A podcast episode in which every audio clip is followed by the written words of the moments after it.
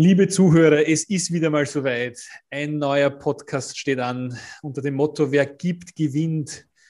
Und ich möchte heute ganz, ganz mit einem ganz, ganz großen Applaus den Michael Hilgers bei uns im Podcast begrüßen. Der Michael hat eine ganz, ganz spezielle Profession. Für mich sind die Personen, die das machen, außergewöhnliche Personen, weil sie komplett konträr sind zu dem, was ich mache. Der Michael Hilgers ist Möbeldesigner, kommt aus Berlin und bitte hört sich das an, liebe, liebe Zuhörer. Er hat den German Design Award mehrere Male gewonnen. 2017, 2019 und 2020. Und was mich noch besonders fasziniert hat, wie ich ihn äh, so ein bisschen nachrecherchiert habe, er hat das Balkonzept entworfen. Das heißt, ich glaube, in der heutigen Zeit, wo wir alle das eine oder andere Mal zu Hause sitzen, am Balkon zu arbeiten, ich glaube, das ist sein, sein Werk. Bitte gibt es einen Riesenapplaus an Michael. Von mir bekommt er schon einmal einen Vorschussapplaus. Schön, dass du heute da bist, lieber danke, Michael. Danke, es danke. freut mich, es freut mich ganz besonders. Lieber Michael, erzähl uns ganz kurz, Möbeldesigner. Was macht ein Möbeldesigner? Ähm, interessante Frage. Also ich bin tatsächlich, ähm, ich habe das Handwerk gelernt, aber nicht das Handwerk des Möbeldesigners, sondern ich bin tatsächlich gelernter Tischler oder Schreiner. Ähm, habe dann anschließend Architektur studiert, äh, bin Bauvorlageberechtigt, ich darf Bauanträge stellen, ich darf Häuser bauen. Ähm, ich habe dann zwei Jahre, wie man das halt so machen muss, in die Branche reingeschnuppert und habe halt gemerkt, nee, das kann es nicht sein, ähm, weil ich bin eigentlich wie soll ich sagen, ich bin relativ schnell. Das heißt, ich brauche relativ schnell ein Ergebnis und man kann sich vorstellen, wenn man äh, äh, in einem kleineren Maßstab unterwegs ist, sprich Möbel, dann hat man relativ schnell, kann man überprüfen, ob das denn auch Sinn macht, was, was man denn da macht. Ähm, aber der Architekt ist trotzdem total wichtig in mir, weil mich interessiert vor allen Dingen so die, wie soll ich sagen, die Schnittstelle zwischen Möbel und Raum. Das heißt, ähm, ähm, und da fasziniert mich vor allen Dingen natürlich dann, weil es da besonders knifflig und spaßig wird, der, der kleine Raum. Weil wenn ich, äh, keine Ahnung, 200 Quadratmeter äh, Loft in der Wiener Neustadt habe, dann kann ich mein Zeug überall hinstellen und rechts ein Designklassiker und da der 4 Meter Schreibtisch. Ähm, aber wenn man sich einfach mal anschaut, dass ähm, zum Beispiel über 50 Prozent aller Hamburger äh, einfach nur mal als Referenz ähm, alleine leben. Und die leben natürlich nicht alleine auf 120 Quadratmetern, sondern die leben entsprechend auf relativ kleinerer Fläche. Das heißt, ähm, mich interessieren diese Möbellösungen, die in irgendeiner Form sich nützlich machen, trotzdem natürlich schön sind oder attraktiv oder wie auch immer. Ähm, aber jetzt so den, den 650. tollen Stuhl mit geschwungenen, weiß ich nicht was, äh, zu entwickeln, das interessiert mich nicht so sehr. Will sagen, ich sehe mich jetzt auch nicht als, als Möbeldesigner im Sinne eines Stylisten, sondern ich bin natürlich gewissermaßen technisch äh, äh, vorgebildet, eben als Tischler und als Architekt. Und der Raum als solches fasziniert mich und daraus habe ich mir sozusagen äh, meine eigene Nische kreiert, wenn man das so sagen kann. Aber Michael, irgendwo hat es einmal begonnen und ich glaube, als äh, Möbeldesigner ist es, ist es wahrscheinlich nicht der gewöhnlichste Weg gewesen, vom Schreiner zum Möbeldesigner. Oder machen das viele Leute? Ich weiß es nicht. Ich würde mal sagen, das ist nicht gewöhnlich. Was war der ausschlaggebende Punkt, dass du sagst, hm, Schreiner alleine, alleine, das ist jetzt zu wenig für mich. Hat es da eine, eine Person in deinem Umfeld gegeben, einen Mentor? Was war der Auslöser? Ähm, ähm, gibt es den Begriff des Anti-Mentors? Also ich will sagen. auch, äh, auch, die gibt es natürlich, klar. Also ähm, vielleicht ist das so ein individuelles ähm, Problem meinerseits, aber ich bin halt mit allem nicht so wirklich glücklich geworden. Also als Schreiner, das ist ein tolles Handwerk, aber die Gestaltungsmöglichkeiten sind natürlich eingeschränkt, weil du machst es ja nicht für dich selber, sondern du hast ja immer einen Auftraggeber. Mit den Architekten, äh, mit der, mit der Architektenschaft sieht es natürlich ähnlich aus. Man kann sich da ein Stück weit ausleben, bis man dann an die, äh, an die, an die Vorgaben der, der Behörden halt stößt. Baurecht ist natürlich eine, äh, eine Schraubzwinge, die dich ganz schön irgendwo einengen kann. Ich will sagen, ich wollte gerne einfach, äh, klingt jetzt irgendwie so, ähm, weiß ich nicht, äh, ja, aber ich wollte gerne freier im, im Denken sozusagen sein. Ich muss noch mal ein bisschen provokanter nachfragen, weil das klingt ja. schön freier im Denken. Ich weiß nicht, wie alt du damals warst. Was war es? War es dein Lehrherr? War es einer, der dich der am Sack gegangen ist, mit dem, was er dir angeschafft hat zu tun? Oder weil in meinem Umkreis, ich bin auch Unternehmer geworden, weil in meinem Umkreis zwei Leute waren, die haben mehr Geld verdient. Ja und haben eine große Firma aufgebaut. Das hat mich einfach inspiriert. Das wollte ich auch haben. Es waren bei mir zwei hm. Personen. Das war der Auslöser, dass ich dorthin hm, okay. gekommen bin, wo ich heute bin. Also ich äh, habe in einem sehr, sehr kleinen Unternehmen äh, das Handwerk des Tischlers gelernt. Ich war mit meinem Meister alleine. Äh, das heißt, ich musste irgendwie alles machen, ich durfte alles machen. Ähm, ich wurde vor allen Dingen, weil ich natürlich Abitur hatte, erstmal argwöhnisch beäugt. Da wurde alles kommentiert, wie ich den Hammer hielt und so weiter. Ja, der feine Herr macht jetzt Handwerk. Äh, und ähm, da musste ich mich halt ein Stück weit beweisen. Und irgendwann, und das ging sehr schnell, hat mein Meister eben gemerkt, oh, äh, der, der hat irgendwie, klingt jetzt großspurig, aber der, der hat irgendwie ein Händchen dafür. Und ähm, da ich aber gemerkt habe, dass mich Fenster einbauen oder Türen verleihen, das ist natürlich ein Großteil unseres oder meines damaligen Kerngeschäfts äh, als, als Auszubildender. Das hat mich einfach nicht glücklich gemacht. Und dann habe ich einfach für, ich sag mal, für diverse Ex-Freundinnen oder wie auch immer angefangen, nach Feierabend mir aus dem Brennholz irgendwelche Plattenreste rauszukramen und meine eigenen Möbel zu bauen. Ich habe schon als Kind äh, immer irgendwie, ähm, naja, Dinge geschaffen, konstruiert. Ähm, die, die Frisierkommode der Tante zersägt und dann irgendwie was Neues draus gebastelt. Und da hatte ich natürlich professionellere Möglichkeiten. Das heißt, es war so eine, äh, wie soll ich sagen, eine, nicht Jekyll and Hyde, aber so eine aufgespaltene Persönlichkeit. Also von 7 bis 16 Uhr war ich halt dann derjenige, der irgendwie Spanplattenböden verlegt hat. Und dann bin ich aber länger geblieben und habe halt mein Zeug irgendwo gemacht. Und das war, das war sehr befriedigend, weil ich bin dann abends oder vielleicht drei Tage später immer mit irgendwas rausgegangen, was ich dann gerne machen wollte. Und das hat dann äh, ich will nicht zu weit ausschweifen, aber als dann irgendwann, das ist ja alles unglaublich lange her, aber es ist Teil meiner DNA natürlich geworden, ähm, dann kam dann irgendwann die Zeit, wo man sich für die Gesellenprüfung anmeldet. Und auch da ist man wieder auf ähm, komische Grenzen gestoßen. Also diese, äh, ja, will er verkürzen so und hier diese, dieser Lehrlingswart, es gibt dann ja äh, eben eigentlich Personen, die eigentlich Mentoren sein sollten, die einen anleiten auf dem Weg, den man vielleicht beschritten hat. Nein, aber ich kenne das nur so, dass man da eigentlich irgendwas zwischen, zumindest war es damals so, ähm, einen Knüppel zwischen die Beine geworfen bekommt. Und ich habe dann halt, man muss so einen Vorentwurf abgeben, was man denn da äh, bauen möchte. Und da wurde, schaffst du nie und hier mit gebogenen Bla und so weiter. Äh, also ich wurde, äh, ich durfte nicht verkürzen und ich wurde halt, ähm, naja, auf jeden Fall habe ich dann äh, bei der Handwerkskammer Köln äh, gibt es den Preis Die gute Form habe ich gewonnen und plötzlich stand eben der Lehrherr äh, und auch der, der, der, der, der Lehrlingswart, die standen dann neben mir für das Foto in der lokalen Presse. So, ne? Äh, das ist, und das hat mir dann gezeigt, ja, scheine ich ja nicht so, so falsch zu ticken irgendwo.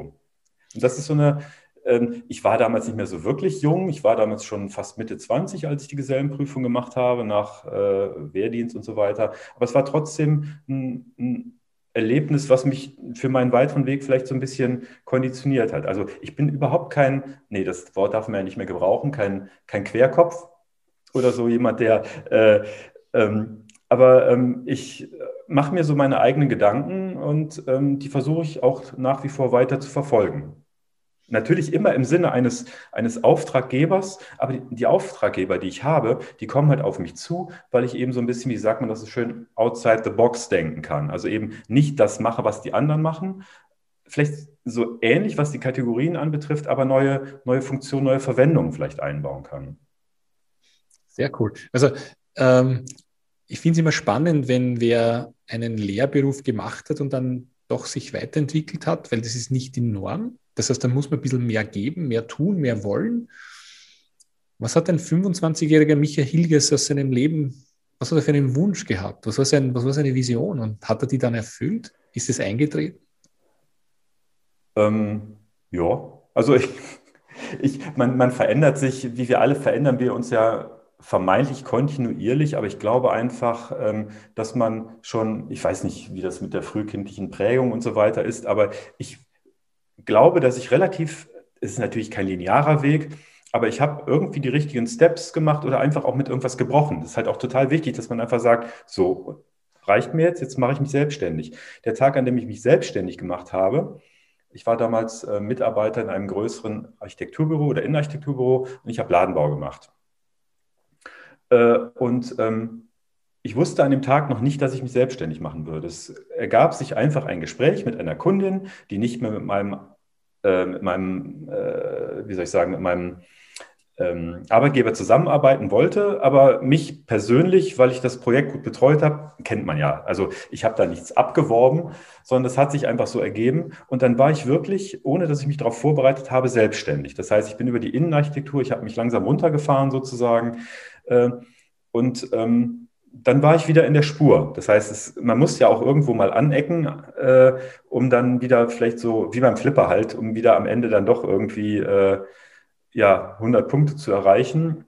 Und, ähm, das Lustige ist tatsächlich jetzt, dass mich, ich kann jetzt nicht sagen, dass die Pandemie, ich sehe mich da nicht als, als Gewinner, vielleicht greife ich jetzt auch schon auf irgendwelche Fragen vorweg, aber ich mache mein Leben lang Nischenprodukte. Und plötzlich ist die Nische das Größte, was es überhaupt gibt, weil das Homeoffice, Produkte für den Balkon, du sprachst eben das Ballkonzept an. Äh, das sind Dinge, die, die haben sich immer erfolgreich verkauft, aber plötzlich, siehe da, ich mache jetzt ein Interview mit euch, Presseanfragen häufen sich. Ähm, das ist schon sehr interessant und das ist der Weg, den ich eigentlich mein, mein ganzes berufliches äh, Leben lang beschritten habe und von daher, ja, ich bin sehr, ähm, sehr zufrieden und sehr glücklich. Das, das hat jetzt Mut, ja. zur, Mut zur Lücke war ein wichtiger Schritt, das auch nicht von anderen beeinflussen zu lassen. Das funktioniert nicht. Habe ich das richtig verstanden? Wenn irgendwer sagt, das funktioniert nicht, hast du dann noch einen Gang nach oben geschalten? Ähm, ich weiß nicht, ob ich nach oben schalte. Ich gehe einfach, vielleicht gibt es dann eher einen Richtungswechsel, weil wenn, wenn, also es gibt halt zwei Personen von Menschen, also zwei Personengruppen. Ich bin letztens noch äh, tatsächlich bei einem Kunden. Ähm, das ist eine ganz interessante Situation. Der, der Kunde, das ist ein, ein äh, ziemlich großer Hersteller von, von Schlafzimmermöbeln, Deutscher, ähm, dem habe ich einen, der ist auf mich zugekommen, weil ich einen, einen, Kleiderschrank äh, umgestalten sollte. Und äh, dann habe ich da eine Lösung gefunden, die er wirklich ganz toll fand. So, und dann hat er das seinem Produktentwickler weitergegeben.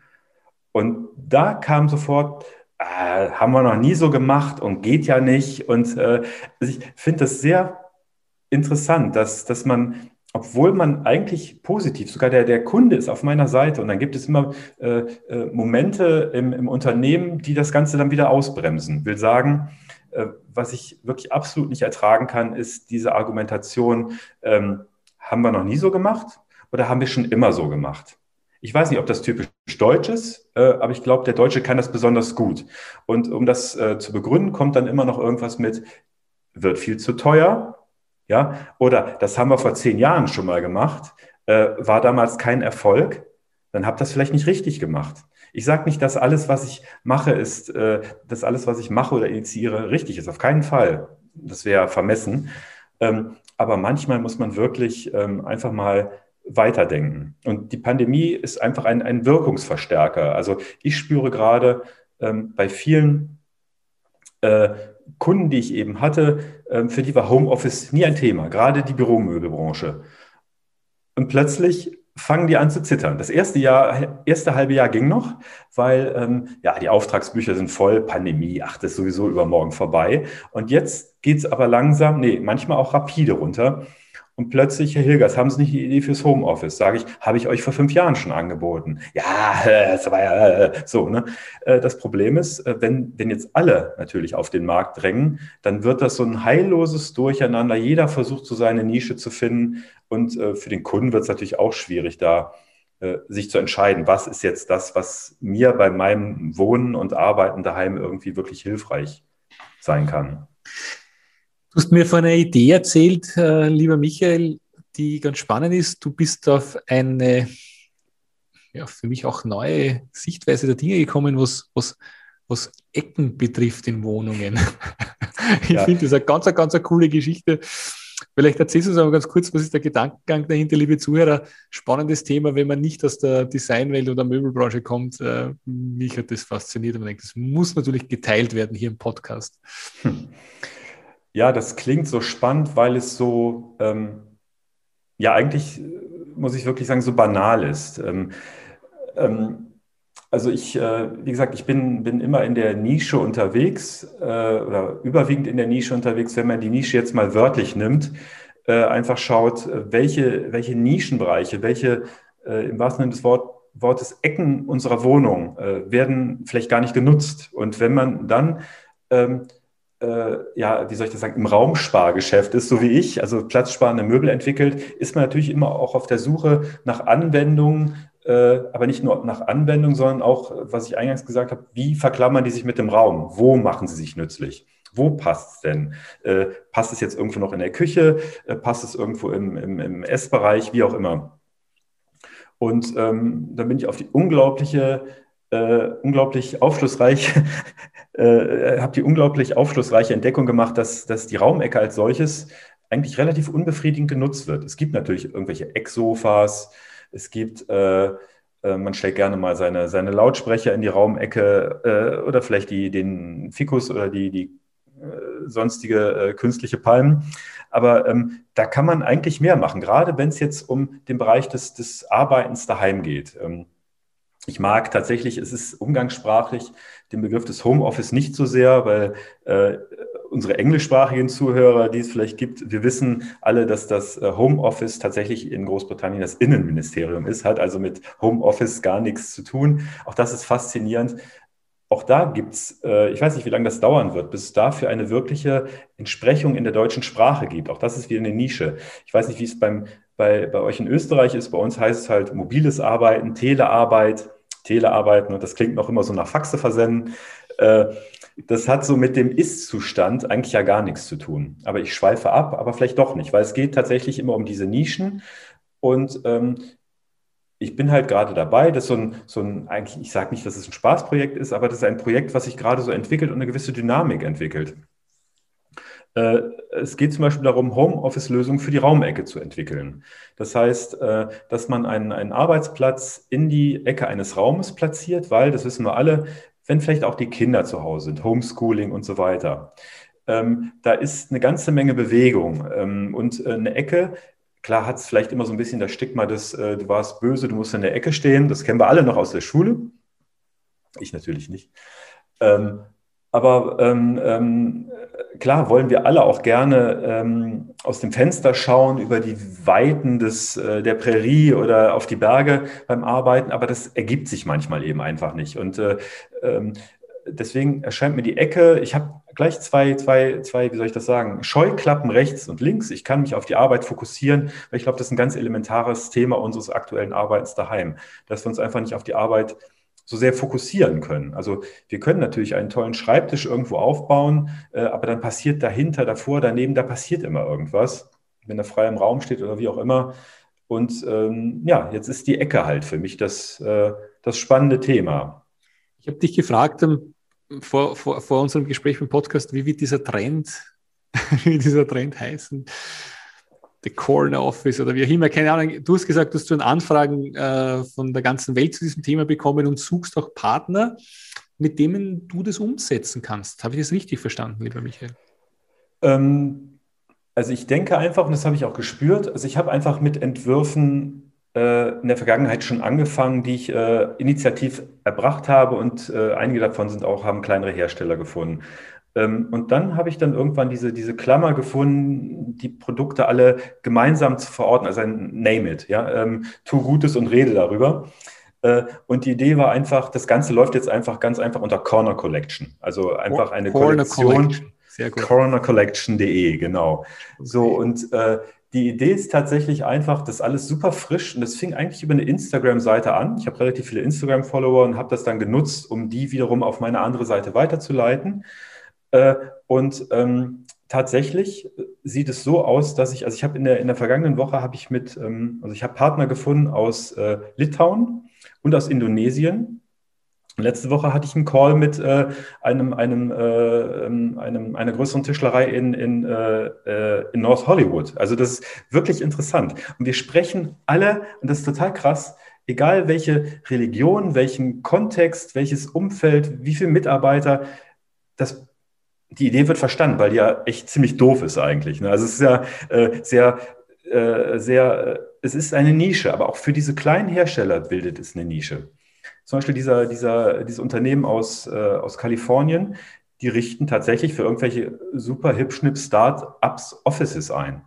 Und wir wissen gerade, wie es mit den Offices eben aussieht. Also suchen die eben nach, nach, äh, nach, nach einer eigenen äh, Brand, vielleicht nach einer eigenen Marke, um ihre eigenen Produkte, die sie dann vielleicht mit meiner Hilfe entwickeln können, auch selber vermarkten können. Und da sind wir schon auf dem Punkt. Ähm, Nachhaltigkeit, ähm, das ist so ein Schlagwort, geht mir ehrlich gesagt ziemlich auf den Keks, weil das bei jedem äh, äh, auch, auch, Unternehmen, die containerweise ihr Zeug äh, aus China, billig Homeoffice-Lösungen, dann ist da irgendwie ein kleiner Massivholzanteil dran und schon gilt das als nachhaltig. Nee, ist nicht nachhaltig. Nachhaltig sind Produkte, die lange halten, die sich nützlich machen und die idealerweise, ähm, ähm, ähm, ja, wie soll ich sagen, einen kurzen Weg benötigt haben und vom Ursprung also nicht von mir, von der Idee, aber von der Fertigung bis zum Kunden kommen. Und genau das ist die Idee. Ähm, Corner Collection, es wird, ähm, da kann man ganz viele tolle Sachen mitmachen mit diesem Coco. Corner Community, äh, Corner äh, äh, ähm, Colleagues, also wir arbeiten alle irgendwie zusammen. Es gibt, äh, es gab jetzt unseren ersten Zoom-Call, wo wirklich aus aller Herren Länder ähm, wir da uns, also alle Herren Länder, es sind bis jetzt drei oder vier Partner, ähm, aber ähm, die wollen ihre eigenen Märkte, Märkte beschicken. Ähm, Michael, unser, sagen, Podcast, unser ja. Podcast heißt ja Wer gibt, gewinnt und äh, es geht ja darum, anderen Leuten, anderen Personen zu helfen, ohne was zurückzuerwarten und dadurch auch irgendwo wieder was zurückzubekommen. Hm. In Deutschland hast du noch keine Partner gefunden. Wir haben ja sehr viele Unternehmer bei ja. uns in dem Podcast, die zuhören. Wäre das auch was in Deutschland, die die Corner Collection gerne auch in Deutschland promoten?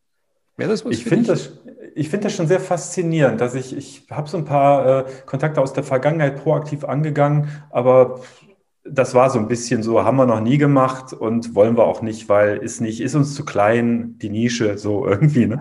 Ähm, und ich finde das sehr frappierend, dass ähm, andere Nationen auf so ein Thema total anspringen und total fiebrig sind, sich total freuen. Äh, und, ähm, und die Idee ist ja tatsächlich, ich bin sozusagen die Mutti. Also ich bin, ich stehe im Zentrum des Geschehens.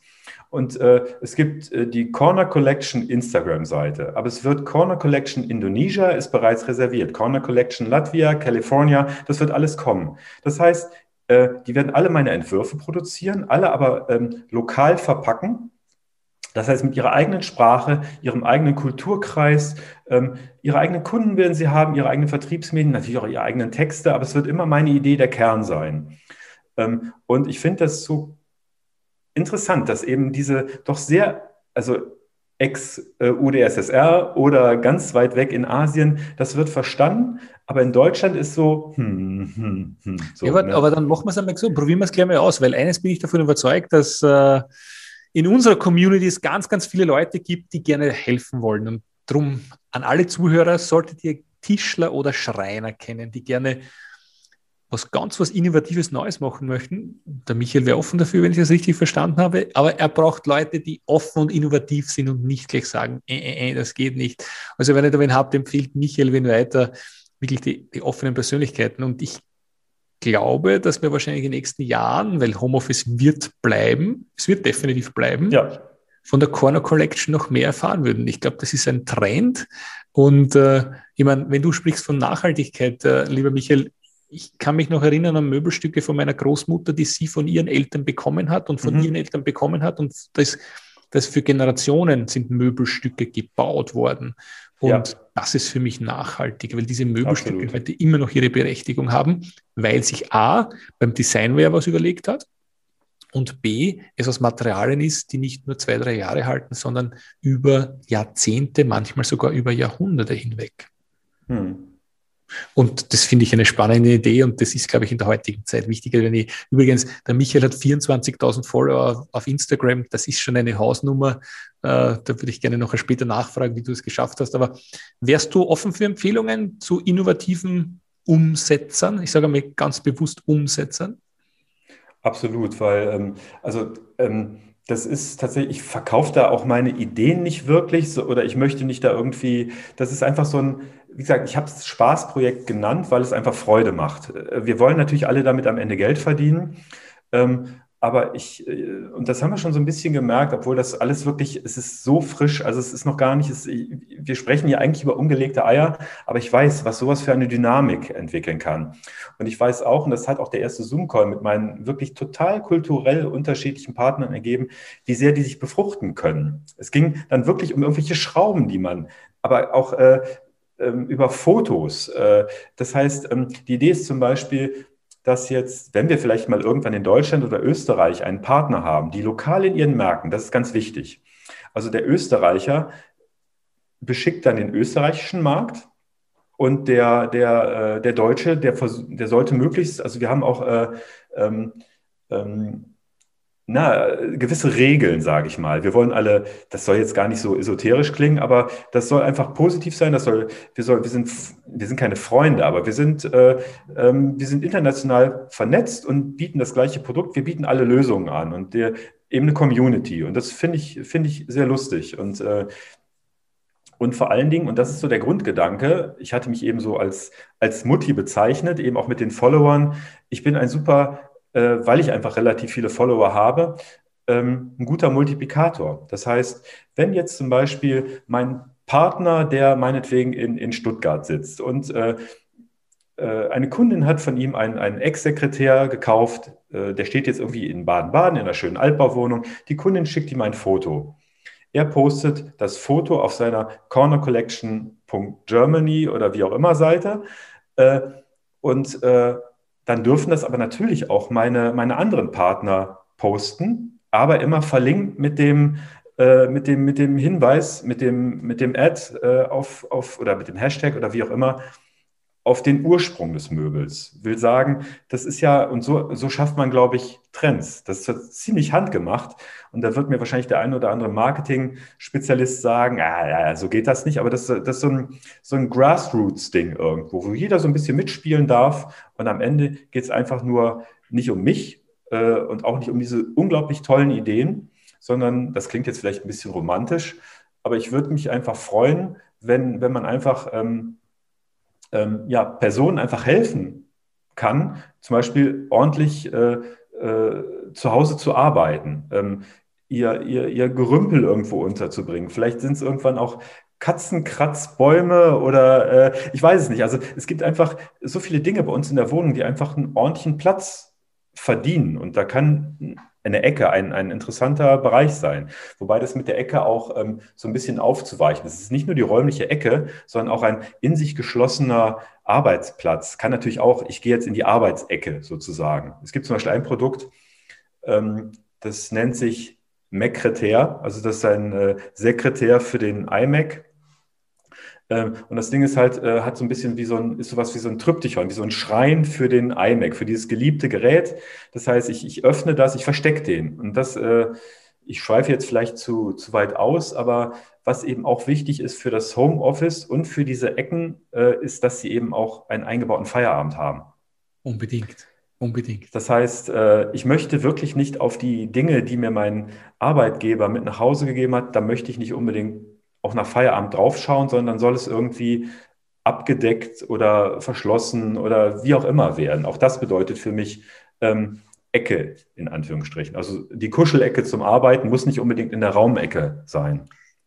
Michael, schauen wir mal, vielleicht wirst du nach dem Podcast, nachdem er ausgestrahlt worden ist, einige Partner in Deutschland haben oder einige Partner in Österreich haben. Würde mich freuen, mir gefällt auch die, Para, die Parallelen zu unserem Netzwerk, wo du sagst, es wird über Ländergrenzen hinweg, über Kulturgrenzen hinweg zusammengearbeitet, wenn man ein Ziel hat. Finde ich super klasse. Ist bei BNI, bei unserem Netzwerk auch, auch sehr ähnlich. Äh, es geht darum, sich gegenseitig weiterzuhelfen, um nicht mehr und nicht weniger. Und mir mhm. gefällt dein, dein Ansatz, da andere Leute mit am Boot zu holen, weil ich bin davon überzeugt, dass es gemeinsam immer besser geht wie alleine. Ja, immer. Absolut, ja bin da so ein Gemeinschaftsdenker. Du, mhm. äh, lieber Michael, noch eine Frage, weil da sind wir fast schon am Ende. Ähm, sag mal ganz kurz, 24.000 Follower, wie kommst du dazu? Also das ist ja doch schon eine Anzahl. Bist du da, bist du Social Media Experte auch noch nebenbei oder sind es deine Produkte, die alle geliked haben? Was, wie schafft man das auf 24.000 Follower? Was ist da, was ähm, ist der Geheimnis? Das, äh, Das ist interessant, weil ähm, ich habe was gemacht, was eigentlich äh, wir Gestalter nicht machen, weil wir, wir entwickeln ja Dinge und dann hüten wir sie für unseren Augapfel, Apfel wie unseren Schatz und versuchen sie dann äh, ähm, ja gezielt an Unternehmer, äh, weil das ist ja das Kapital, was wir haben. Ich habe ein Projekt initiiert, das ist jetzt zwei Jahre her.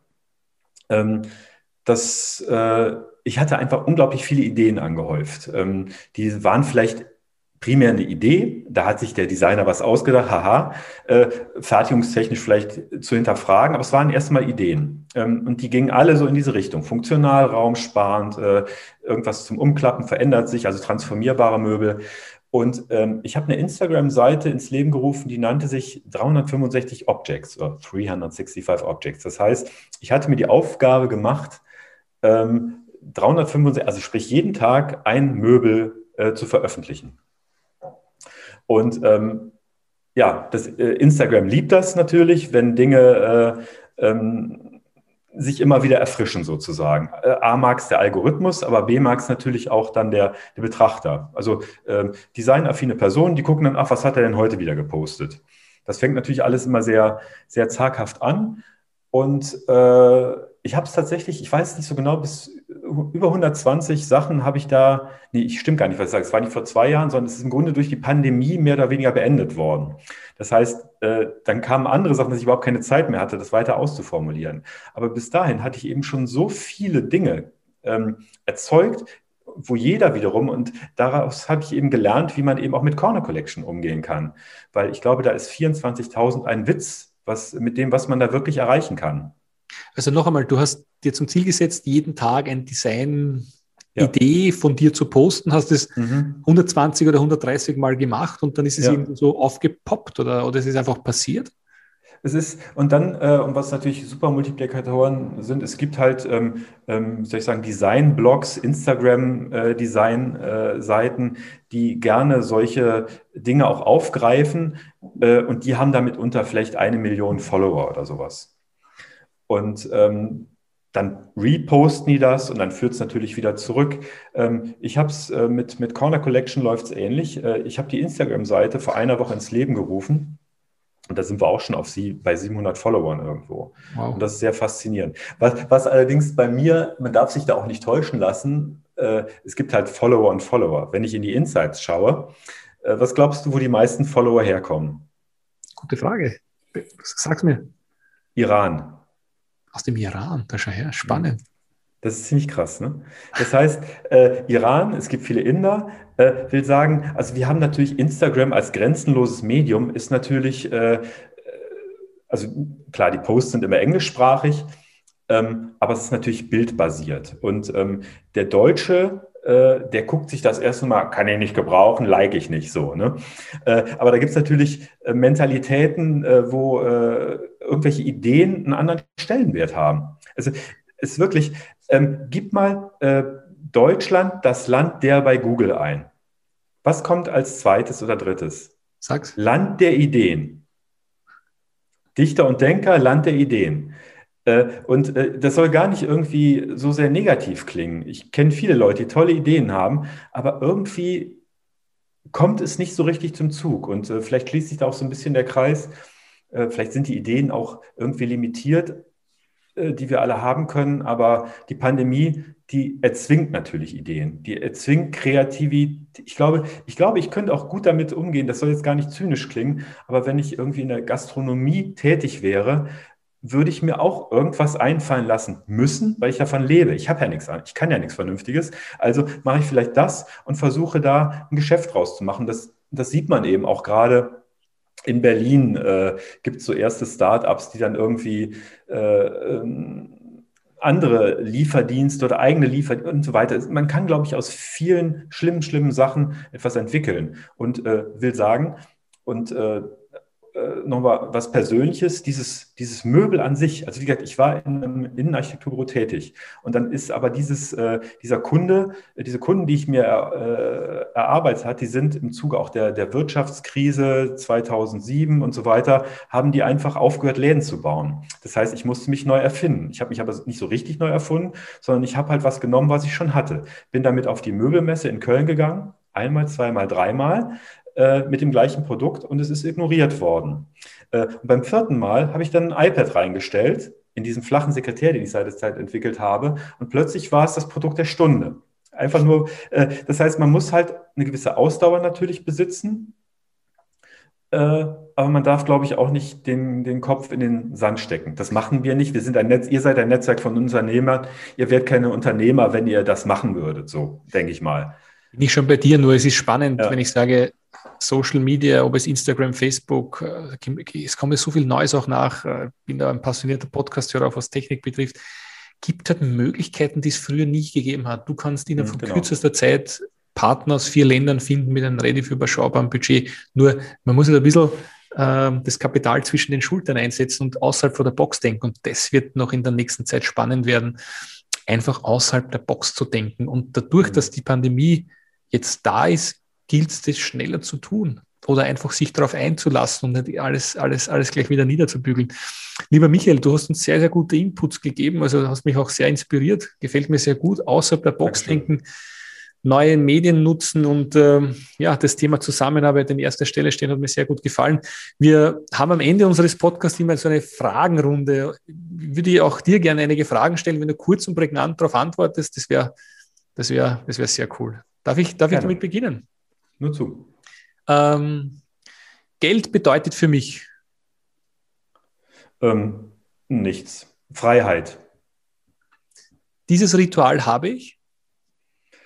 Ähm, Skizzenbuch. Also ich, ich brauche einfach, ich muss eine bestimmte Position, eine Tasse Kaffee und eine Idee auf Papier bringen. Äh, an idea a day keeps the doctor away, sozusagen. Also das ist einfach so ein, das ist ein, so ein Prozess. Darauf kann ich nicht verzichten. Ähm, Schokolade und Skizzenbuch.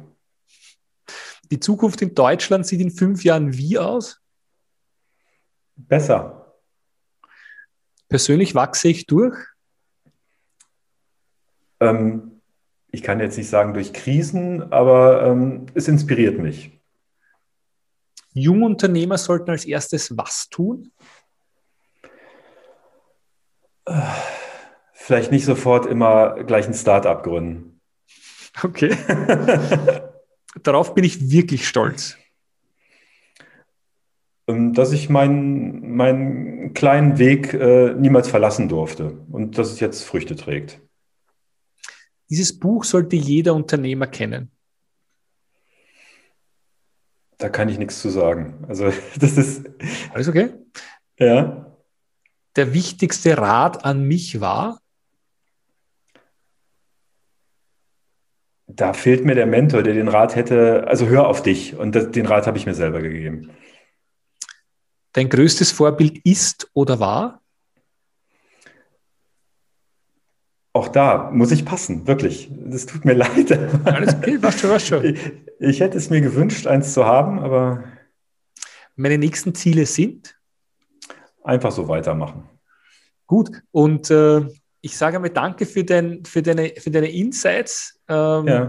Liebe Zuhörer auf Instagram, oder Corner Collections, wenn ihr das mitverfolgen wollt. Ich bin davon überzeugt, dass wir in den nächsten zwei, drei Jahren das definitiv irgendwo in einer großen Tageszeitung sehen und sagen, das ist der neue Trend, der ausgeht aus Berlin, die Ecken der Wohnungen nutzbar zu machen. Äh, da bin ich überzeugt davon, wir werden das das eine oder andere Mal auch noch hören. Das Lieber Michael, herzlichen Dank für deine Zeit. Unser Podcast heißt Wer gibt, gewinnt. Du hast uns heute sehr weitergeholfen mit deinen Ideen, mit deiner Inspiration. Und was mich wirklich besonders inspiriert. Das ist ja auch ein Nischthema, was du hast und Nischthemen konsequent zu verfolgen und umzusetzen und dran zu bleiben, äh, führt zu Erfolg. Und das zeichnet dich aus, lieber Michael. Herzlichen Dank dafür. Sehr gerne. Liebe Zuhörer, sollte euch diese Folge gefallen haben, dann bitte abonniert uns, empfehlt uns weiter, sprecht mit euren Freunden darüber. Sollte euch irgendwas nicht gefallen haben, dann freue ich mich, wenn ihr mir Feedback gebt, weil ich bin überzeugt davon, dass Feedback das Futter der Champions ist. Herzlichen Dank und alles Gute. Ciao, ciao, bis zum nächsten Mal. Okay, bis dahin. Tschüss.